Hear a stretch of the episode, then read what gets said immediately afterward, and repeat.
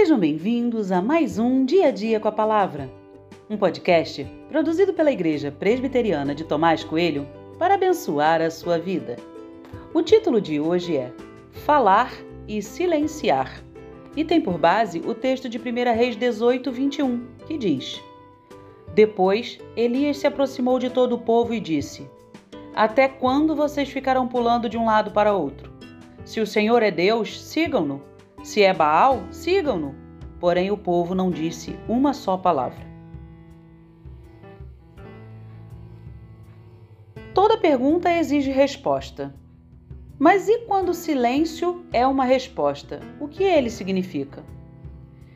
Interessante pensar que uma coisa simples como silêncio pode dizer tantas coisas ao mesmo tempo.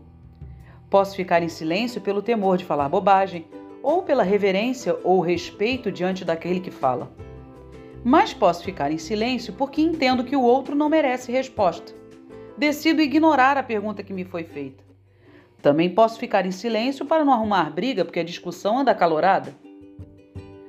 Como o silêncio é interpretado de diversas formas, talvez seja por isso que eu sempre responda a todas as perguntas que me são feitas.